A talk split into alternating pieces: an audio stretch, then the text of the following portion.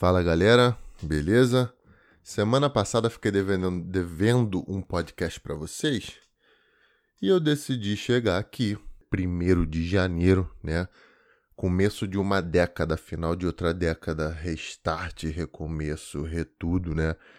E primeiro de janeiro nada mais é do que uma segunda-feira incorporada, né? Uma segunda-feira graúda, uma segunda-feira monstrona, né? Então Vamos falar aqui direito, vamos falar legal aqui hoje, né? Já que eu fiquei devendo para vocês, estou empolgado, né? Dia de Réveillon, Ano Novo, é sempre oportunidade para a gente refletir. E se você não está refletindo, pelo menos você tomou a atitude certa de ouvir um podcast de uma pessoa que reflete, reflete, meu Deus, reflete não, pô.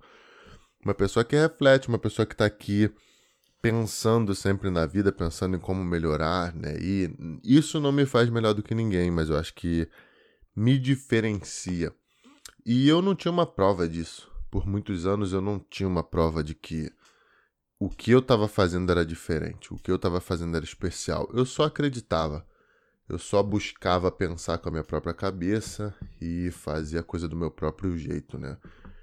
E conclusão, cara, foi que realmente depois de 10 anos, né, eu olho para trás nesse fechamento de uma década e vejo o, quão eu, o quanto eu consegui caminhar. Eu fiz umas anotações aqui de, de uma década para cá, mas eu pensei, cara, como esse é um episódio bônus, eu não vou dar informação inútil, né? Não vou dar informação inútil, porque é uma, uma parada bônus aqui, é para ser bom direto ao ponto, é para ser um pouquinho mais curto. Porém, cara, eu não aguentei. Então, eu não vou dar uma informação inútil, mas eu vou mandar uma rima para vocês, rapaziada. Isso aí mesmo. Na verdade, eu não vou lançar uma rima minha, porque nesse mundo nada se cria, tudo se copia. E para ser sincero, é melhor uma rima que já existe do que eu tentar inventar uma rima aqui em cima da hora em 2020, porra, 25 anos depois, né? Porra, acho que não faz muito sentido. Mas essa rima aqui eu me baseei bastante na minha vida.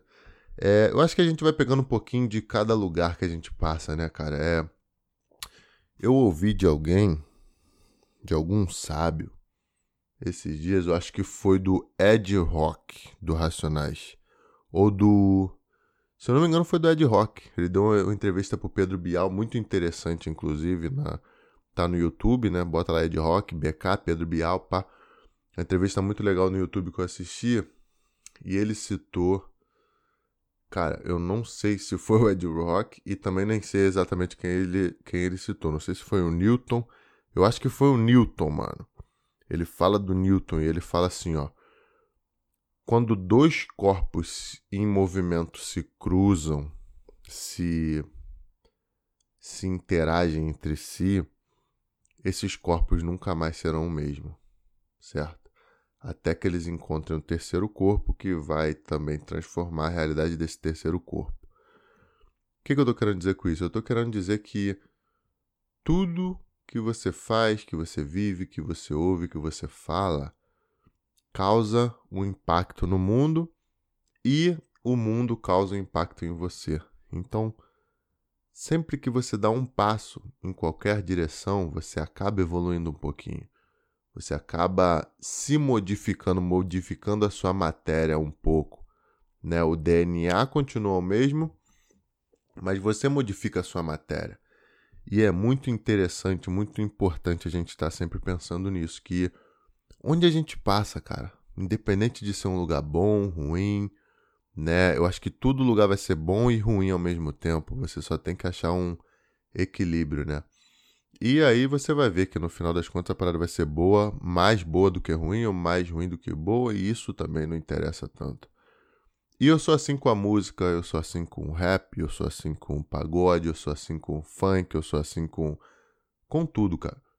E essa música aqui, por coincidência, eu ia fazer, eu ia gravar esse podcast sem sem sem falar dessa música, mas essa música apareceu aqui na minha frente, cara. Então eu acho que é um sinal que eu preciso tocar nesse assunto aí com vocês. Então, eu vou começar com essa rima e daí a gente vai, porra, a gente já vai estar tá mais sensibilizado para poder entrar direito nessa, nessa década de, do, do 2009 até 2019 ali, né? Então vamos lá, a música. Vocês já estão ligados porque vocês não são bobo nem nada. Mas eu vou. Porra, vamos lá, menor. É aqui assim, ó. A vida é um eterno perde-ganha. Um dia a gente perde, no outro a gente apanha. Apanha e nem por isso a gente vai fugir da luta. Não vou abaixar a cabeça pra nenhum filhada. Ah, puta, as pedras do caminho a gente chuta. É super natural. Não deixo abaixar minha moral. Tenho que me manter em movimento. A vida não é mole, mas qualquer parada enfrento, enfrento. Tão louco você pensa que está. E se aqui está, tão louco você pode ficar. Se a vida não é do jeito que se quis, a ideia é procurar o caminho que te deixa feliz. Ficar do lado do bem, eu fico também. Se o papo for atitude, não tem pra ninguém. A questão aqui, o sangue bom é quem? Se a felicidade tá numa nota de 100. A lot of brothers they try, but they tend to try harder. But la la. Enfim, eu não treinava essa música na época que eu. Porra, quando eu, quando eu ouvi essa música, eu não falava inglês, rapaziada. Então, eu não vou tentar falar da parte do Bill, né? Que é um monstrão também. Porque, porra, não tenho autoridade, moro, cara? Pra estar tá cantando em inglês aqui. Na verdade, não tenho autoridade para cantar em nada. Em nada. Principalmente porque, porra, pra cantar a gente tem que estar tá bêbado, né? A gente que não canta tem que estar tá ou no chuveiro ou tem que estar tá bêbado. Eu não tô nenhum dos dois. Então vamos lá. Do lado de cá faz a conexão. Do lado de lá só pinta sangue bom. Eu chego no fim do caminho, nem que vá a pé. Então me diga com quem anda e te direi quem é. Do lado de cá faça conexão. Do lado de lá só pinta sangue bom. Eu chego no fim do caminho, nem que vá a pé. Então me diga com quem anda e te direi quem é. Aí ele fala: Aí, CB, sangue bom que é sangue bom é considerado em qualquer lugar. Tem que saber chegar sem papo torto. Chega no sapatinho, mantém o respeito. A procura da batida é, perfeita representa hip hop rio, blá blá blá blá blá. Na verdade, ele usa várias citações aqui. Ele usa a citação do Bezerra da Silva, ele usa vários. É, é um cara muito rico culturalmente falando, né? musicalmente falando. E ele usa várias citações que eu gosto, então isso me fez gostar dele ainda mais na época que eu ouvi essa música, né? E enfim, cara, pra quem não sabe, vamos, vamos, vamos de informação inútil então. Eu comecei a ouvir rap com meu pai, cara. Eu tinha mais ou menos seis anos de idade, eu já cantava a maioria das músicas do Racionais. Meu pai gostava pra caramba de Racionais. E foi uma coisa que eu herdei dele. Outra coisa que eu herdei do meu pai foi a leitura também. Né? Na verdade, meu pai tinha vários livros. Eu não me lembro, não tenho lembranças é, fortes assim de ver meu pai lendo. Na verdade, eu lembro mais de ver minha mãe lendo do que meu pai, né? Minha mãe sempre lendo a Bíblia e tal. Mas eu sei que aqueles livros ali eram dele. Então, depois que eu perdi meu pai assim, a, eu comecei a ler um pouco para encontrar meu pai nos livros, sabe? Eu pegava os livros dele e falava, por que, que meu pai lia, né? Comecei a ler, assim, o primeiro livro que eu li dele, assim, foi O Alquimista, né, do Paulo Coelho. E eu queria encontrar um pouquinho do meu pai nos livros, assim, sempre... Sempre Sei lá, eu acho que foi por isso que eu comecei. Eu acho que era isso que eu estava buscando quando eu comecei a ler. E acabei encontrando várias outras coisas, encontrando várias outras respostas, né, que eu não esperava. É, por causa disso, então a leitura para mim começou de uma forma foi uma coisa bem assim, buscando quem eu era, buscando minha raiz um pouco, sabe? Uma, uma parada muito genuína que que mudou minha vida, sabe? Que mudou minha vida. É. Porra, cara, não era pra ter falado meu pai aqui. Enfim, eu, cara, trabalhei muito, né? Trabalhei muito. Vou, vou falar de 10 anos só, não vou falar da minha vida toda. Mas é incrível. Quando eu sentei aqui na, na cadeira aqui do meu escritório e comecei a escrever, cara, meu, minha, minha última década, eu percebi, cara, que caramba, quanto eu trabalhei o quanto eu trabalhei. Dá para resumir bastante esse, essa minha jornada, né, digamos assim, dentro do jiu-jitsu. Mas, cara, é incrível como, como dá pra gente se diminuir bastante se comparando com outras pessoas. Quando você compara a sua história com a de outras pessoas, você consegue se diminuir bastante, porque vai sempre ter um cara que tá fazendo mais, né? Vai sempre ter um cara que tá conquistando mais, vai sempre ter um cara mais rico, um cara mais bonito, um cara mais sarado, um cara, né? E você ficar focando nessas pessoas é legal. Por exemplo, eu já li mais de 50 bi biografias facilmente. Acho que aqui na minha gaveta eu devo ter mais de 50, né? É, na casa da minha mãe devo ter mais umas 30, sei lá. E é muito fácil você achar insucesso na sua história quando você está olhando história de pessoas bem-sucedidas, né? Mas uma coisa que é legal, por outro lado, né, é que você começa a ver tanta história bem-sucedida, de histórias bem-sucedidas, né, de tantas histórias é, bonitas, que você acaba começando a acreditar que dá, sabe? Não sei se faz sentido para vocês. Eu Cara, eu porra, comecei a ler Bernardinho, né? Nuno Cobra, é, Guga, Jorge Saint-Pierre, BJ Penn, né? Vitor Belfort. E aí, sei lá, a parada começou a aparecer. Quando eu li o livro desses caras, eles me, eles me pareciam bem humanos, sabe? e eu.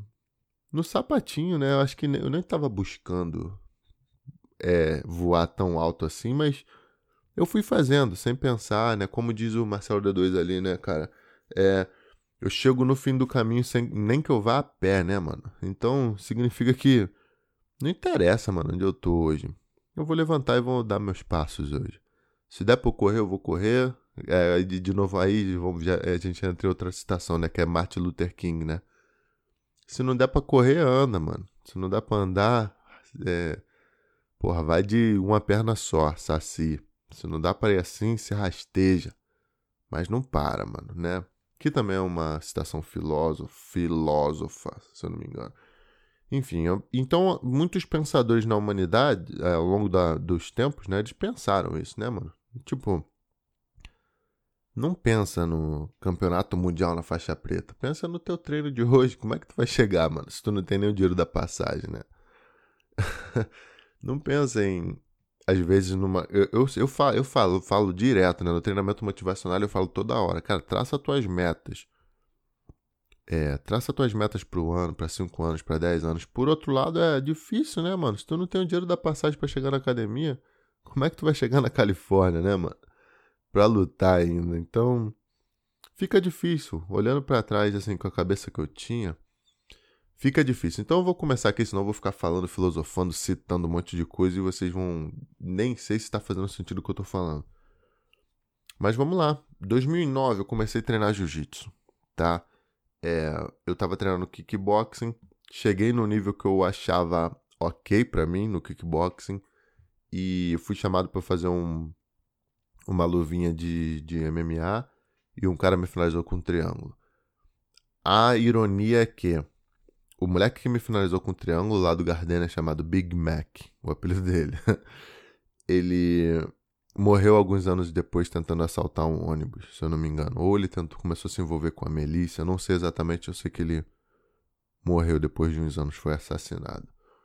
A segunda ironia da minha história, assim, né, de pessoas que passaram pela minha vida, foi um cara chamado Parazim que era um. Eu acho que ele não era nem Paraíba, ele era paraibano, né? Ele era cearense, morava. Ele era meu vizinho ali. E ele tinha aquela atitude de falar assim, é igual a gente que tá aqui nos Estados Unidos de falar pra gringo, né? Tipo assim, meu irmão, tu é carioca, meu irmão. Tu nunca sofreu nada na tua vida. Sai daí, tu tem água em casa, irmão. Tá maluco, né? Tipo, tu tem luz, irmão. Para de falar isso, mano. Tu, porra, tu é abençoado pra caramba. Então ele, ele tirava a onda que a gente era fraco, sabe? E ele era um cara que treinava kickboxing e era meu brother, assim, na época. Ele me chamou para treinar kickboxing e depois de três meses ou quatro treinando kickboxing, cara, eu saí na mão com ele um dia. Eu saí na mão com o Parazinho um dia. Foi uma parada tão legal, tão gostosa. Um, um, um mano a mano tão, tão, pô, lindo. Que o Parazinho começou a chorar. o Parazinho já tinha, se eu não me engano, uns 18, 19 anos. Eu tinha 15, se eu não me engano. O Parazinho tirou as luvas, começou a chorar, tirou a caneleira, foi embora da academia. E, se eu não me engano, ele nunca mais voltou. é, eu tinha muita maldade, era muito maldoso também. Principalmente no striking, assim, que tem muita malícia, né? Tem muito olhar, tem muito. Enfim, eu tinha, eu gostava disso, cara, eu amava, enfim.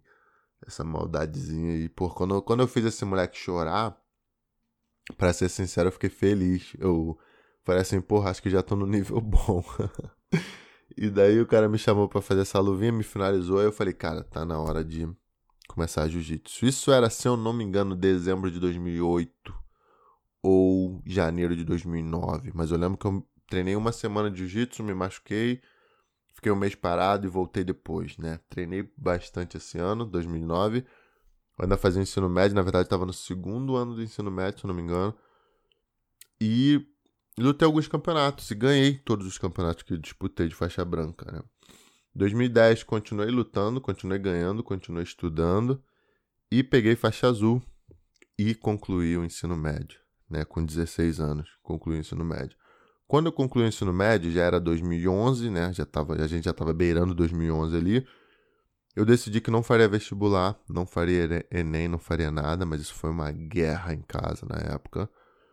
É, porque eu não tive a coragem de falar para minha mãe isso. Então eu só ia para os vestibulares e deixava a identidade em casa. Eu sempre esquecia o que precisava para fazer e perdia.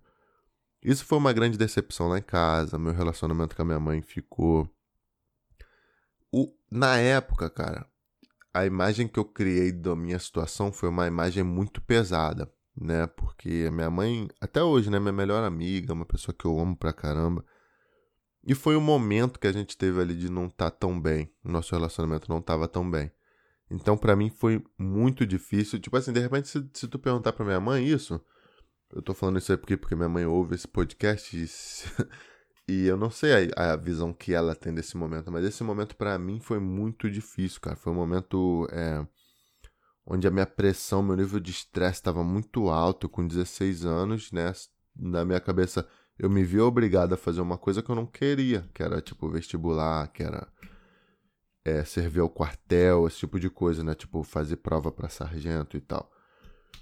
Então, foi, foi uma época muito difícil na minha vida, né? Então, em 2011, eu, eu falei, cara, eu tô um ano adiantado na escola, eu vou usar esse ano para tentar ser atleta, sabe? Eu vou tentar lutar e tal. E aí eu comecei a treinar o wrestling, fui campeão brasileiro de wrestling cadete, né? É... Enfim, as coisas começaram a acontecer.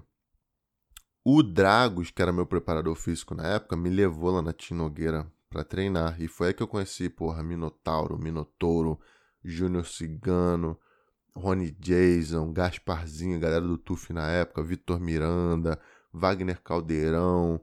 É, pô, conheci toda essa galera e treinei com toda essa galera. Conheci Roger Grace nessa época. Conheci, André, conheci de vista assim, o André Galvão. Conheci uma galera muito legal que foi quando começou a, a, a, a eu comecei a me questionar assim, cara, será que dá, mano? Será que dá pra eu ser alguma porra aqui dentro, né? E aí, 2011, como eu disse, né? Eu meio que saí do Brigadeiro. Você deve saber essa história mais ou menos, mas eu vou tentar contar uma parte que eu não contei ainda, né? Fiquei 2011 todo praticamente sem treinar jiu-jitsu e 2012 todo também. Eu morava no Gardênia com a minha mãe né? É, minha mãe e meu padrasto. Minha irmã, se eu não me engano, não morava com a gente nessa época.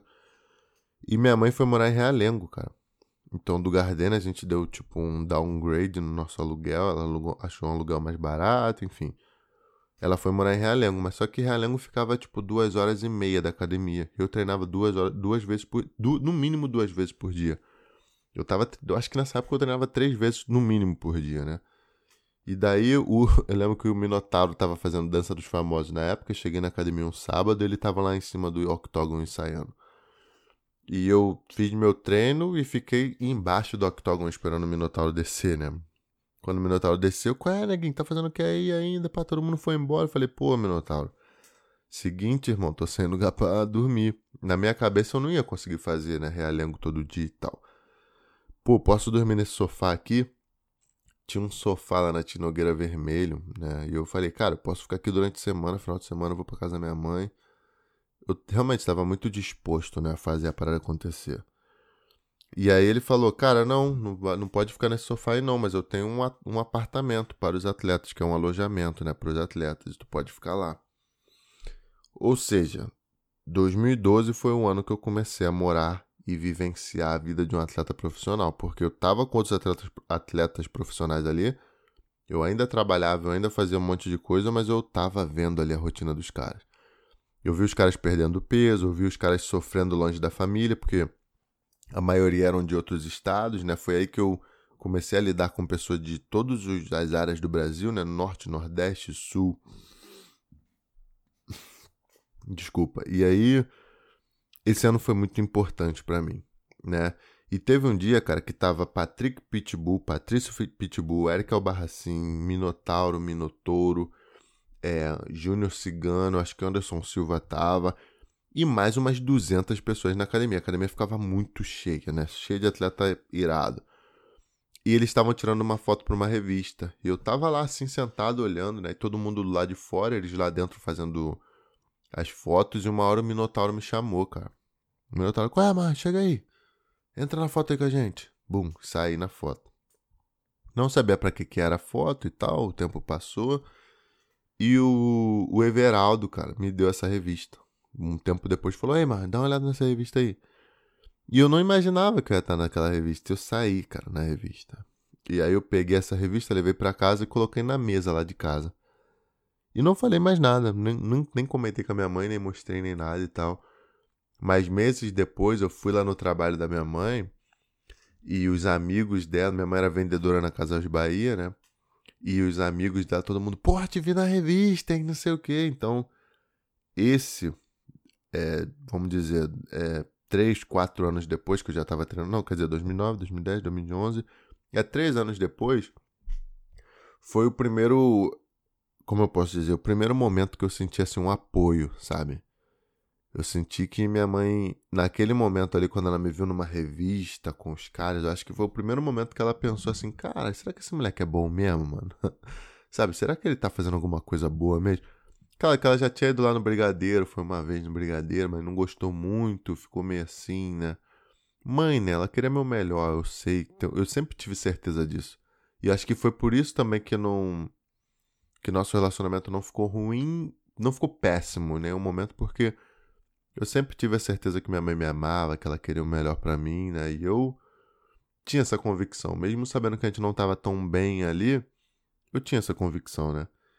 E quando eu fui no trabalho dela, eu vi, né, que a galera orgulhosa, né, de eu estar tá participando de uma revista, foi um momento que eu falei, caramba, brother, olha aí, né? Primeiro sinal de que a coisa tá se alinhando, sabe? E enfim, aí 2012, 2012 todo passou. Eu sentia muita falta de treinar jiu-jitsu, mas eu tinha medo de treinar jiu-jitsu em outra academia que não era o Brigadeiro. E ser um creonte, eu tinha esse medo, né? Então eu perdi, digamos aí, um ano de treino porque eu tava com essa paranoia, né? De, porra, como assim, né? Vou treinar em outra academia que não é a minha. Que na minha cabeça eu, ia, eu era brigadeiro até morrer, né? E daí, cara, foi quando o Minotauro teve uma conversa comigo. Eu tava treinando muito bem com eles no Senkimono. E o Minotauro falou, cara, mas... não, na verdade eu cheguei para ele e falei assim, Minotauro, mano, 2013 já, começo de 2013, eu falei, mano, eu treino com todos vocês, cara. Pô, ajudei Minotauro na luta dele com, com Frank Mir. Ajudei Minotauro na luta dele com Tito Ortiz. Ajudei Wagner Caldeirão na luta dele com Phil Davis. Ajudei Vitor Miranda diversas vezes nas lutas, né? Ajudei o Castaldelli. Tinham vários atletas lá que eram muito bons no cenário internacional, que eu tava treinando muito bem. Pô, eu me lembro que eu fazia 12 rounds de boxe com o Minotouro, cara. Atleta medalhista pan-americano de boxing. E a gente fazia só boxing, tipo, 12 rounds. Eu já tava num gás bom, tava confiante. Tava me sentindo forte. Na época eu tinha o quê? 97 quilos. E eu fui conversar com o Minotauro, né, pra pedir uma luta. Falei, cara, me arruma uma luta, mano. Tô vendo todo mundo lutar e não luto. Qual foi? Eu sou lutador, mano. Eu não sou treino. Não, não, eu não sou aquele cara que vem aqui pra treinar. Eu venho aqui pra lutar, tá ligado? E aí o Minotauro falou uma coisa que mudou minha vida, cara. Ele falou, Mohamed, você é bom, a gente acredita muito no teu potencial, a gente acha que você pode ser campeão do UFC, né? Mas a gente acha que tá cedo para você tomar essa, tomar essa iniciativa. Você tem 17 anos, cara. Você é grande, mas você não tem força de homem ainda. Vai lutar jiu-jitsu, cara. Vai competir, vai criar tua experiência. Pô, eu fiz final de mundial em 99, na faixa preta, cara. Eu estrei no MMA com 24 anos. Isso foi o Minotauro me falando, né? E, porra, olha o que que eu fui, porra. Cheguei a ser campeão do Pride. Se eu não me engano, ele foi campeão do Pride, foi campeão do UFC. Ele falou, cara, vai, vai criar uma experiência primeiro. Depois você, quando tu tiver 22, 23, tu volta pro MMA com força. E foi daí que eu voltei em 2013, né? Lutei um, um mineirinho lá, fui campeão. Depois de por mais de um ano e pouco sem competir. Competi, fui campeão. É... E daí o Minotauro me deu uma faixa roxa junto com o Everaldo. E foi aí que eu comecei a, a, a, lutar, né? Minha parada não foi nem o que que eu ia lutar. Eu queria lutar alguma coisa, porque eu não tava mais cansado. Eu tava cansado de me preparar. Eu queria me testar. Eu queria ir lá e fazer a parada. Não era só ficar treinando na academia, né? E daí, cara, porra, lembra que eu falei que eu tinha sido campeão brasileiro de wrestling? Então, em 2013 caiu minha bolsa atleta atrasada, então caiu tipo 12 mil reais na minha conta. Foi aí que, pô, fiz minha viagem pra. Na verdade, minhas primeiras viagens, a Raíza, devo a Raíza, cara. Que era uma menina que treinava conosco, ela se comunicava bem. Eu era um completo idiota, né, digamos assim. Não falava nada, só treinava, cara. E a galera realmente me ajudou, compraram uma passagem para mim para Abu Dhabi. Fui para Abu Dhabi, conheci um monte de gente, vi a parada acontecer, medalhei no Abu Dhabi, se não me engano. E voltei para casa. Antes que eu voltei para casa, eu falei, cara, eu vou tirar meu visto, né? Tive o visto negado, né? Meu visto foi negado. E, porra, o, o sonho ficou para trás. E aí todo mundo falou que ia, no final a galera não ia mais. Eu falei, cara, vou tentar o visto mais uma vez. Tentei o visto mais uma vez, fui aceito. Embarquei dois dias seguintes para os Estados Unidos com a Raíza. Lutei meu primeiro mundial, medalhei, cara. Tipo assim, eu vi todos os caras que eram brabos no Rio de Janeiro na época perdendo. 2013 eu vi todos os caras que eu tinha. Não era nem medo, eu tinha uma admiração muito grande pelos caras. E eu vi todo mundo perder na minha frente. Eu falei, cara, eu não vou ganhar essa merda, né? E fui ganhando, fui ganhando, fui ganhando, fui ganhando. Ganhei cinco lutas, cara. Perdi na semi por uma, por um, uma parada 100%. Eu garoteei 100%. Enfim, achei que eu tava ganhando a luta por 3 a, por 2 a 0 e ouvi um apito, pensei que fosse a minha luta. Porra, abria para comemorar, o moleque passou minha guarda e ganhou os pontos porque não era minha luta. O árbitro tava na frente da minha televisão. E mesmo tendo perdido daquela forma, eu não fiquei nem um pouco triste. Eu fiquei feliz demais de estar nos Estados Unidos, de estar na pirâmide, de estar medalhando em Mundial. Eu acho que quando eu cheguei na SEMA, eu já, sab... eu já sabia que ia medalhar, eu meio que me acomodei, sabe? E aí, realmente estava ganhando a luta contra o Jared Dopp, que depois eu lutei com ele mais oito vezes e. E perdi. Quem foi o campeão dessa categoria foi o Guigui, que era um cara que tinha na época me ganhado umas três vezes, cara o Guigui da Jeff Team, que foi um cara que, porra, foi, foi uma pedra num sapato na minha vida, né? E eu me lembro uma vez que eu perdi pra um Guigui numa seletiva, cara. E eu saí do ginásio, sentei no meio-fio, entre um meio-fio e um carro para ninguém me ver. E comecei a chorar pra caralho, mano. Fiquei muito triste, muito decepcionado comigo nesse dia. Machuquei a costela também. Cara, tava tão triste, cara. Muito triste. Uma mão bateu no meu ombro assim. Eu olhei pro alto. Quem era? O Guigui, mano. Me deu um abraço. Falou: Meu irmão, liga pra isso não, mano. Tu vai ser campeão um dia. Tu vai tirar a onda. Tipo assim, eu tava com uma raiva de ter perdido, mas eu não tinha raiva dele, né? E, eu, e o cara que me ganhou me chamou para me dar conselho, tá ligado? E é um cara que eu tenho um carinho até hoje, né? Pô, ele foi campeão esse ano na faixa roxa, minha categoria, super pesado, 2013. E foi assim que acabou meu 2013. Foi um ano especial que eu aprendi muito. Viajei para os Estados Unidos, peguei ônibus nos Estados Unidos, porra, fiz imigração, falei inglês sem saber, pô, fui para Dubai. Tipo assim, cara, minha vida mudou 100%. Eu era um cara que não tinha dinheiro. No ano anterior não tinha dinheiro da passagem. No ano seguinte eu tava. Pô, eu me lembro que eu peguei um, um voo para Abu Dhabi, né? E minha, minha conexão foi em Amsterdã, cara. Peguei aquele, aquela companhia KLM. E, pô, tu tá no avião, tu não sente que tu tá em outro país ainda. Irmão, quando eu desci do avião, abriu uma porta, irmão. Eu juro que eu era o único moreno do, do aeroporto, tá ligado? Foi a primeira coisa que eu reparei. Eu falei, meu irmão, só tem branco nessa porra, tá ligado? E eu olhava assim, cara, eu tinha que fazer uma conexão, não falava inglês, não sabia o que, que dizia no boarding pass, né, no cartão de embarque. Foi uma experiência mais louca, mas mais engrandecedora na minha vida, assim, né, cara? E foi tudo nesse ano de 2013, né? Eu consegui fazer o voo, peguei, fiz imigração sem saber, sozinho, cara, sozinho. Minha primeira viagem internacional eu saí sozinho do Brasil.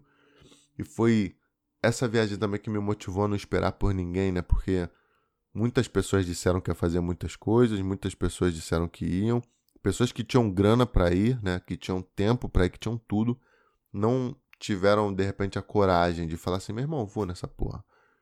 E eu tive, e a coisa foi acontecendo. Acho que foi Deus que me deu força, me deu. Me cegou um pouco. Porque se tu pensa com a lógica, tu não faz sozinho, né? E esse foi meu ano de 2013, cara. E, porra, consegui patrocínio da Coral. Bruno Frasato conseguiu um patrocínio da Coral para mim na época que, meu irmão, foi a coisa mais linda, porque eu, pô, via Rodolfo lutando de Coral, eu via Bochecha lutando de Coral. E agora eu tô ganhando kimono e roupa da Coral para lutar, sabe? Foi muito engrandecedor. E a Bolsa Atleta veio, meu visto americano veio, eu fui para os Estados Unidos, medalhei no Mundial. Foi lindo. 2013 foi um ano que eu não ganhei nenhum campeonato grande, mas a coisa realmente. Deus me deu um pouquinho, sabe? Me deu um gostinho para eu ficar com mais fome e buscar mais. 2014 já comecei sendo campeão europeu, né? Depois fui pro Abu Dhabi, enfim, tinha certeza que ia ganhar Abu Dhabi, perdi, o maluco me colocou para dormir lá no meio do campeonato, enfim, eu ganhei a disputa de terceiro, se eu não me engano. E enfim, foi um ano foi, foi um campeonato complicado. Eu não lutava absoluto. Fui lá, entrei no absoluto. Pô, ganhei todo mundo até a final. Perdi a final, né? E, e pô, fiz uma grana. E eu liguei pra minha mãe nesse campeonato, né? Falei, mãe, não tô pronto para voltar para casa, cara. Me senti vazio de ter perdido um campeonato que eu achava que eu não tinha que perder na época, com, sei lá, 18 anos. Falei, cara, eu não tenho que perder esse campeonato. Não, não, não, não existe isso. Tipo, não vim aqui para perder para esses caras, né? E não tô pronto para ir embora, não tô pronto. Se eu voltar para casa desse jeito, eu não, sei lá, eu vou ser um derrotado, mano. Enfim, peguei o dinheiro, na época conhecia, porra, Ebert, conhecia Gobi, que estavam no Lloyd. Pô, conversa, já conversava com o Lloyd, falei, Lloyd, pô, posso ir pra aí, mano, tal. Enfim, convim pra cá pro Lloyd. Treinei 25 dias, cara. Treinei 25 dias e fui campeão mundial primeira vez, faixa roxa, 2014. Super pesado, né? E daí foi o momento que eu me senti imparável. Quem ganhou o absoluto faixa roxa foi o Edwin Nasmi esse ano. E eu vi o Edwin Nasmi fazer uma coisa impossível. Ele deu um triângulo voador no Meregali, um cara que estava ganhando tudo, todos os campeonatos Double Gold. E o Nasmi, um cara mais leve, um cara que ninguém dava nada chegou lá, tacou foda-se e pulou naquela finalização e finalizou. E ele finalizou acho que quatro pessoas com aquele triângulo voador naquele ano. E foi dali que eu. Aquilo ali me deu uma força também. Porque eu não era um cara para disputar pelo absoluto, não era um cara que tava brigando ali pelo título, nem, nem almejava isso, eu só queria ser campeão na minha categoria. Mas eu assisti o absoluto. Eu assisti o absoluto e e vi o Nasmi com aquela ousadia fazer aquilo ali. Aquilo ali também me marcou, sabe? E aí no dia seguinte o Herbert foi campeão peso absoluto, a gente estava treinando junto e eu sonhei com aquilo ali também.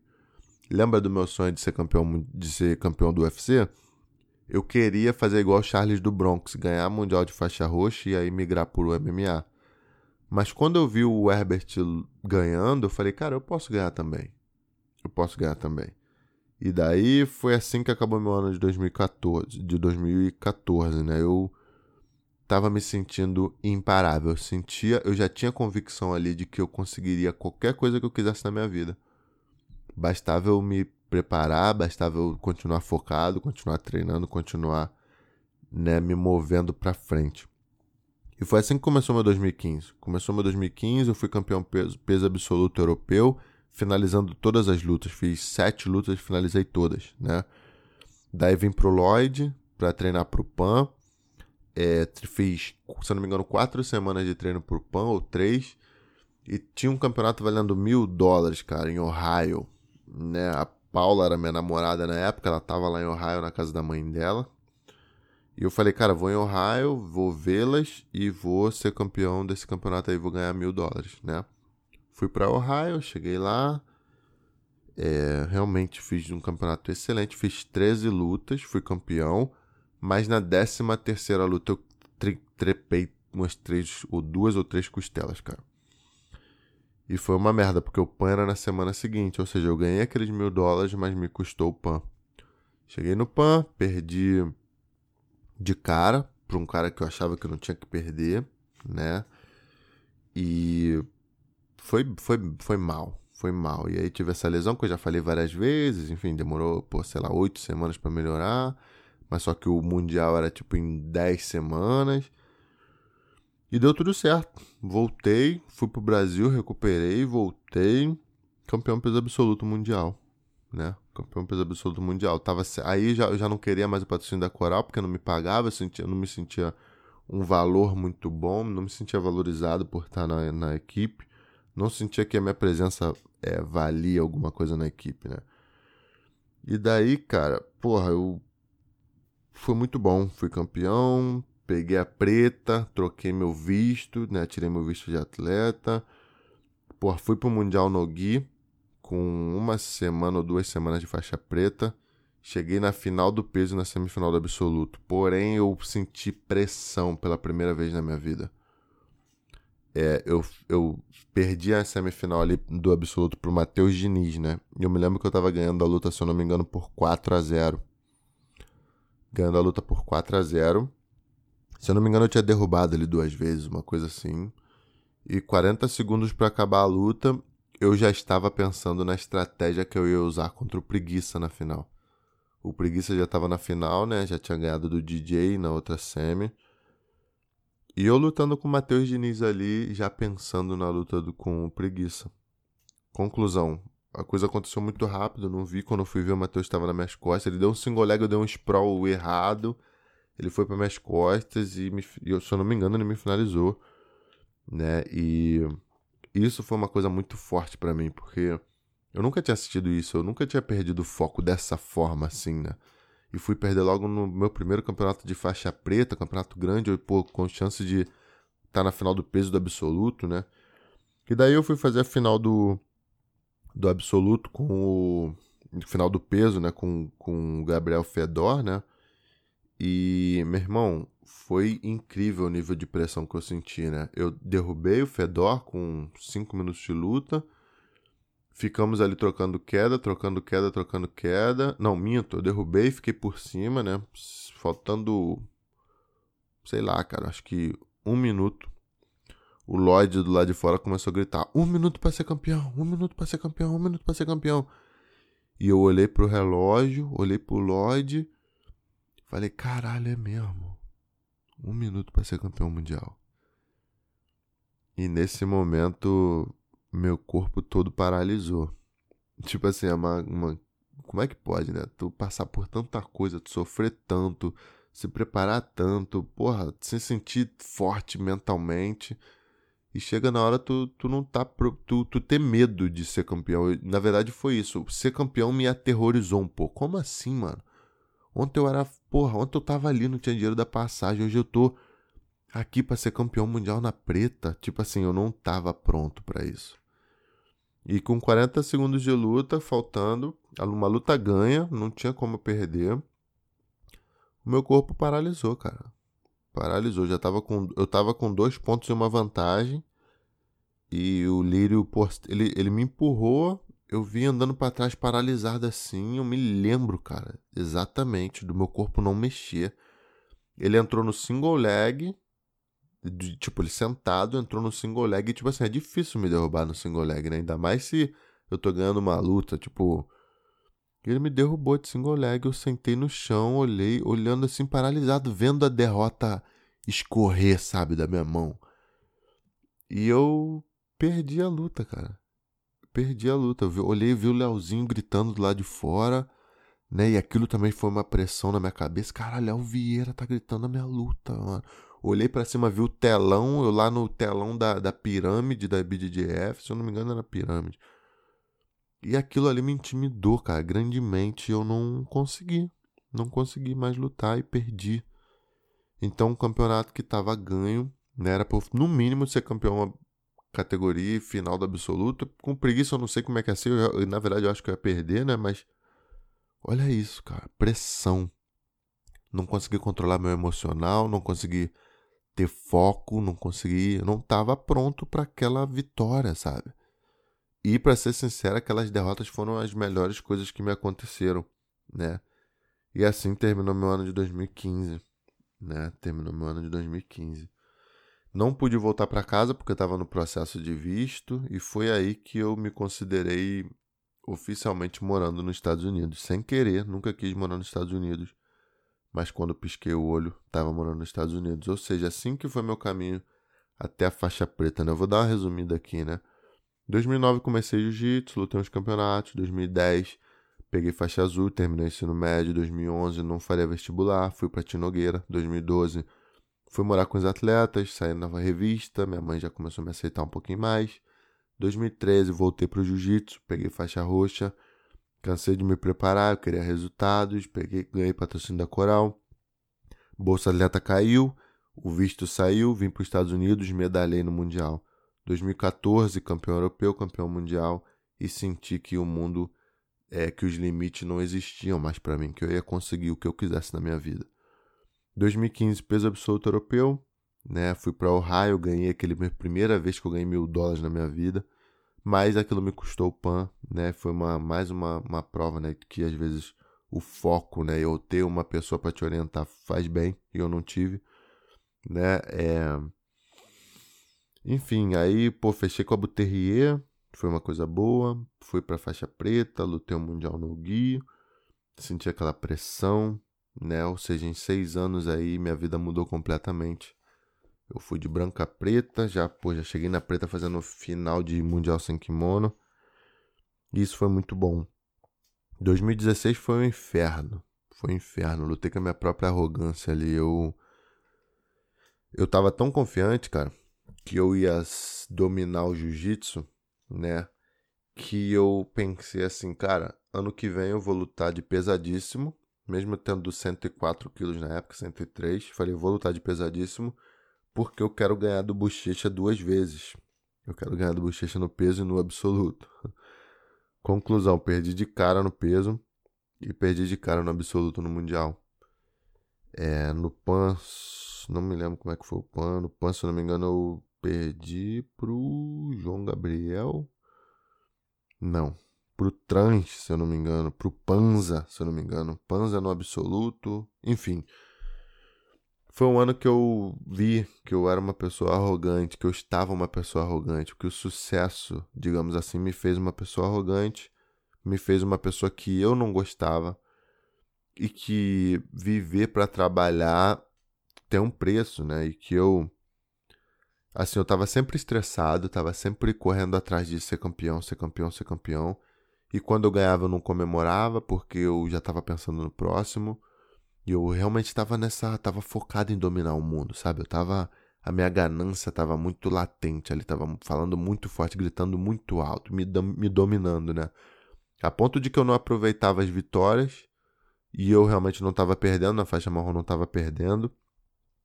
E quando eu perdi, a parada me, me, me, me, me causou um impacto muito grande. Foi uma depressão muito grande, sabe? E eu fiquei. Foi aí que eu comecei a realizar, né? 2016 foi um ano que eu fiquei pensando, cara, quando é que eu vou ser feliz então? Se. Porra, na época que eu tava passando perrengue lá, pegando ônibus, eu tava mais feliz do que eu tô agora, mano. Agora eu tô nos Estados Unidos, estou com outro visto, tô com. Porra, consigo viajar, consigo lutar. E tô sempre estressado. E quando eu ganho, eu não fico tão feliz. E quando eu perco, a parada é uma merda. Quando é que vai chegar o momento de eu ser feliz, de eu aproveitar realmente a minha vida, né? E daí 2017 foi. A parada começou a melhorar, né? Eu fui campeão europeu de faixa preta. Mas como eu tava. Eu tava vendo dessa, dessa má fase, eu encarei a má fase como todo campeão, como toda pessoa determinada se prepara. Eu não parei, mano. Eu não eu não me dei o luxo de falar assim, peraí, vou descansar aqui para descobrir o que, que tá acontecendo. Eu falei, o caralho, mano. Esses caras são duros pra caralho, eu vou treinar o dobro, triplo. E realmente fiz. Treinei pra caramba nesse ano de 2017, tanto que eu tive sete lesões, irmão. Eu tive tendinite, machuquei os dois joelhos, eu, eu descolei a minha clavícula do meu ombro, aqui na altura do ombro, eu fui colocar uma meia, irmão.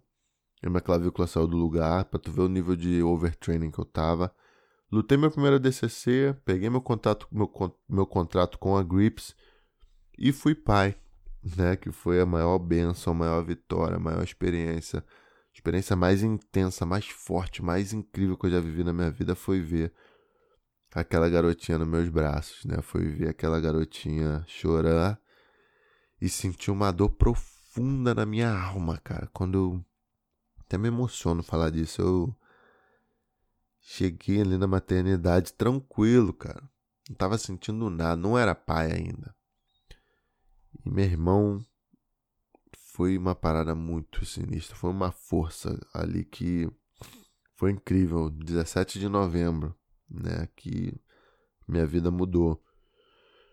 E aí 2018 começou, né? E, porra, não tenho o que falar. 2018 foi um ano. Eu não, não diria que não, não foi tão bom quanto 2015, falando de performance, mas eu tive. Eu tive a benção ali, né, cara? De repente a força que a Hannah me deu foi incrível. Eu fui campeão mundial, né? E daí, daí pra cá você já sabe, né? Fui campeão mundial, fui atleta do ano pela Flow Grappling né? Assinei contrato com a Hyperfly e foi um ano muito maneiro na minha vida. Foi onde eu pude finalmente respirar e falar: caramba, mano, olha o que, que eu fiz nos últimos nove anos, né? Até então tinha nove anos de jiu-jitsu. Não, tinha dez anos. Tava completando dez anos de jiu-jitsu. E aí veio 2019. 2019 foi um ano que eu comecei a pensar no lado financeiro, né? Porque agora eu sou pai, agora eu, enfim, tava organizando muitas coisas e não vou dizer que não foquei, continuei treinando, continuei fazendo as coisas, mas comecei a me preocupar um pouquinho mais com o meu futuro. Tipo assim, o que, que vai acontecer, né? E foi um ano incrível. E, pô, perdi PAN, perdi final de PAN, perdi final de, de Mundial, né? E o ano tava indo. Tava indo ok, mas não, eu tava sentindo que tava faltando alguma coisa, um foco, uma chama, sabe? E foi daí que eu, pô, o treino tava uma merda, eu tava machucado, me machuquei na DCC. Enfim, foi um ano difícil, onde, que, onde todas as minhas estruturas foram testadas, sabe? Deus me testou muito esse ano. É, fiquei preso aqui por causa de visto de novo, enfim. E, cara, no final do ano eu falei, cara, eu vou fazer uma. Preciso fazer alguma coisa. E aí comecei, já estava estudando marketing digital, né? Comecei a fazer a coisa. E, cara, em dezembro, dia 2 de dezembro, lancei meu primeiro treinamento motivacional. Meu, meu, lancei o treinamento motivacional, né? Que foi meu primeiro produto digital. Desde 2015 que as pessoas me chamam para gravar DVD, eu nunca senti a parada. Esse ano eu senti e falei, cara, tá na hora de dar um produto para a comunidade do jiu-jitsu, mas eu não vou dar um DVD só. Porque eu não acredito 100% no DVD. Eu acredito que o DVD vai te ajudar 1%, mas eu queria uma coisa que fosse te ajudar 10%, 15%, 20%, né? E foi aí que eu fiz uma coisa grandiosa, que na minha opinião mudou minha vida e vai mudar a vida das pessoas que estão participando, né? Que foi o treinamento motivacional, que fala sobre os cinco pilares do treinamento. Enfim, não vou fazer propaganda aqui também no meu treinamento motivacional, né? Mas foi uma coisa linda, cara. Foi uma coisa linda. É Fiz 6 em 5, né? Que é o que chamam 6 em 7, eu consegui fazer 6 em 5. E não terminei o ano, e, e, e, terminei o ano com esse gosto de vitória na boca, né? Por causa desse treinamento. Então foi muito incrível, né, cara? Esqueci de falar que em 2019, né? Porra, 2018, eu trouxe minha mãe para os Estados Unidos. Foi uma grande vitória. Levei minha mãe na Times Square lá em Nova York, né, cara? Consegui trazer minha mãe o visto da minha mãe foi negado uma vez e depois foi aceito, enfim. Então, foi lindo ter minha mãe aqui. Comecei o ano, virei o ano de 2018 para 2019 bêbado com a minha mãe. Não tem nada melhor nos Estados Unidos. E com a minha filha no quarto dormindo. Então, pude colocar minha filha no colo da, no, no colo da minha mãe. Foi uma coisa linda. E aí, cara, a gente começa a pensar, né? Tipo, se eu tivesse me comparando de repente com com outras pessoas, eu, eu me acharia um perdedor, né? E teria parado lá em 2012, de repente, né? Quando, ou de repente 2009, né? Quando tomei aquele triângulo, eu falei, ah, mano, tá maluco, só uma merda, né? Mas não me comparei, pelo contrário, eu foquei no que dava para eu focar, fiz o que dava para eu fazer, pensei no que dava para pensar, fiz o que dava para fazer. E foi assim, cara. 2019 comecei a treinar. Porra, lutei os campeonatos. 2010 peguei faixa azul, terminei ensino médio. 2011 não fiz vestibular, fui para Tinogueira. 2012 fui morar com os atletas, saí numa revista. 2013 voltei pro jiu-jitsu, peguei faixa roxa. É, pô, ganhei patrocínio da Coral, Bolsa Atleta, visto americano, Estados Unidos, medalha de mundial. Aí a parada começa a ficar empolgante, né? 2014, campeão europeu, campeão mundial. Porra, 2015, campeão peso absoluto na próxima faixa já. Campeão europeu, campeão mundial. Porra, ganhei mil dólares no campeonato. Caramba, mano, olha como é que a, como é que a vida é boa, né, mano, pra quem trabalha. É 2016, boom, uma queda, né, mano? Porra. Não apareci em nada, né, mano? Só tava ali me preparando, mas realmente não consegui render. Não consegui me achar. Aí 2017 ganhei o europeu, mas bum, caí de novo, sete lesões, né? Aí bom, veio minha filha, né, cara? Aí 2018 campeão mundial, Caramba, atleta do ano, pronto, agora ninguém me para mais. Boom, 2019, né? Perdi a porra do Mundial, perdi o PAN. Porra. E aí, boom, final do ano já vem, né? Boom, 6 em 5 e tal, as coisas começando a acontecer. E isso é a vida, rapaziada. É aquela parada, né? Eu chego no fim do caminho, nem que eu vá a pé. Então me diga com quem anda, eu te direi quem és, né, cara? É.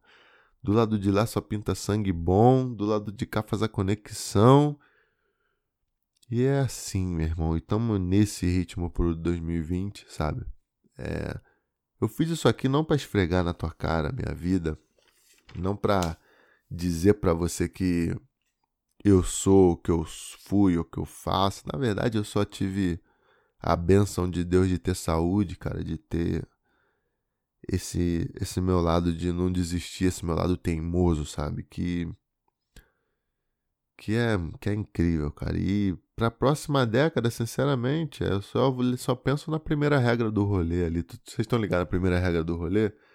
Primeira regra do rolê é não morra. e a principal coisa que eu quero é isso aí, cara. Tá no. Conquistar uma coisa que o meu pai não conseguiu. Que é tá no aniversário de 10 anos da minha filha, né? Na verdade, meu pai teve na festa de 10 anos da filha dele, mas ele não teve na, na festa de 10 anos do filho dele, né? É. Perdi meu pai quando eu tinha 9 anos, né? Ele que me colocou esse nome de lutador, ele que de repente teve essa visão, né? E não teve, né, comigo nessa jornada, nessa década que, pô, fez minha vida, a vida da minha família mudar tanto, né? E eu sinto, né, que que eu não tô sozinho, não sei exatamente se eu acredito que meu pai me protege ou que ele não me protege, não sei exatamente o que que é, mas tem alguma coisa, tem uma energia, tem uma profecia, digamos assim. E eu continuo acreditando nessa profecia. Espero estar vivo nos próximos, nessa próxima década aí. Tô com muita fome, muita, muita sede de continuar plantando essas sementes, sabe? E vim aí pra compartilhar isso com vocês, pra não esfregar na cara de ninguém, não é pra dizer para você que A ou que B, ou que C, ou que D, muito menos é. é só para te falar, irmão, que não interessa onde tu tá na correria, continua andando para frente. Acorda amanhã, acorda esse 2020 aí, meu irmão, e faz a parada acontecer esse ano. Ou planta para acontecer ano que vem, ou não interessa, continua lutando, irmão. A vida é uma luta, sabe? E vale muito a pena a gente continuar lutando, a gente continuar vivo, porque tem pessoas observando. E no meu caso já são mais de 100 mil, né? Se, se somar tudo, mais de 200 mil. E isso me orgulha muito, sabe? Então, o meu foco para 2020, para a próxima década, aí é continuar vivo, continuar plantando e não deixar a peteca cair. E é isso. É... Para mais reflexões como essa, agora eu vou fazer um pouco de propaganda. Entra lá no meu canal, cara, no Telegram. Entra, cola lá no, no, YouTube. Eu vou voltar forte pro YouTube esse ano. É uma das minhas metas aí pro ano, mas eu não vou falar de meta hoje porque a gente já falou pra caramba aqui, né? Mas resolvi deixar esse podcast extra aqui para vocês, né, cara? Eu tava devendo para vocês um da semana passada. E eu devo, não nego e pago quando puder. Então tô aqui pagando para vocês essa minha pendência. E tô feliz, galera. Tô feliz, tô empolgado por esse ano aí de 2020. É, é, tô muito empolgado. Tenho a certeza que vou plantar pra caramba. Não tô pensando em colher, tô pensando em plantar, como sempre pensei. E eu tô feliz de ter vocês comigo aqui. Tô feliz de, porra, ser essa eu não vou nem dizer referência, vou dizer essa essa pessoa para mostrar para vocês o outro lado, né? Porque muitos de vocês estão do lado de lá, né? Estão do lado de, de praticantes, são praticantes, são pessoas que às vezes não chegaram aqui ainda ou enfim, que querem ou não viver da parada, mas que estão ali acompanhando, que estão ali querendo saber como é que funciona e eu fico feliz de todos vocês estarem aqui comigo em todos esses momentos, né? Fico feliz de, porra, mesmo perdendo a porra dos campeonatos, sabe? Sempre tem palavras de carinho, sempre tem pessoas felizes assim, sabe? E aos alunos do treinamento motivacional é um obrigado dobrado, né? Porque vocês acreditaram numa coisa que não existia. Acreditaram numa palavra minha, numa coisa que eu disse para vocês que seria muito boa e tá sendo muito boa. E o mundo esse ano vai descobrir que realmente a parada é foda. Que a parada mudou a minha vida sem eu saber, e hoje eu tenho consciência disso. E agora conscientemente eu tô escrevendo uma não é um passo a passo, mas é um material de estudo para a galera conseguir chegar alto também, chegar longe também, errar menos do que eu errei. E é isso. Fiquem com Deus aí e feliz 2020 para todos vocês.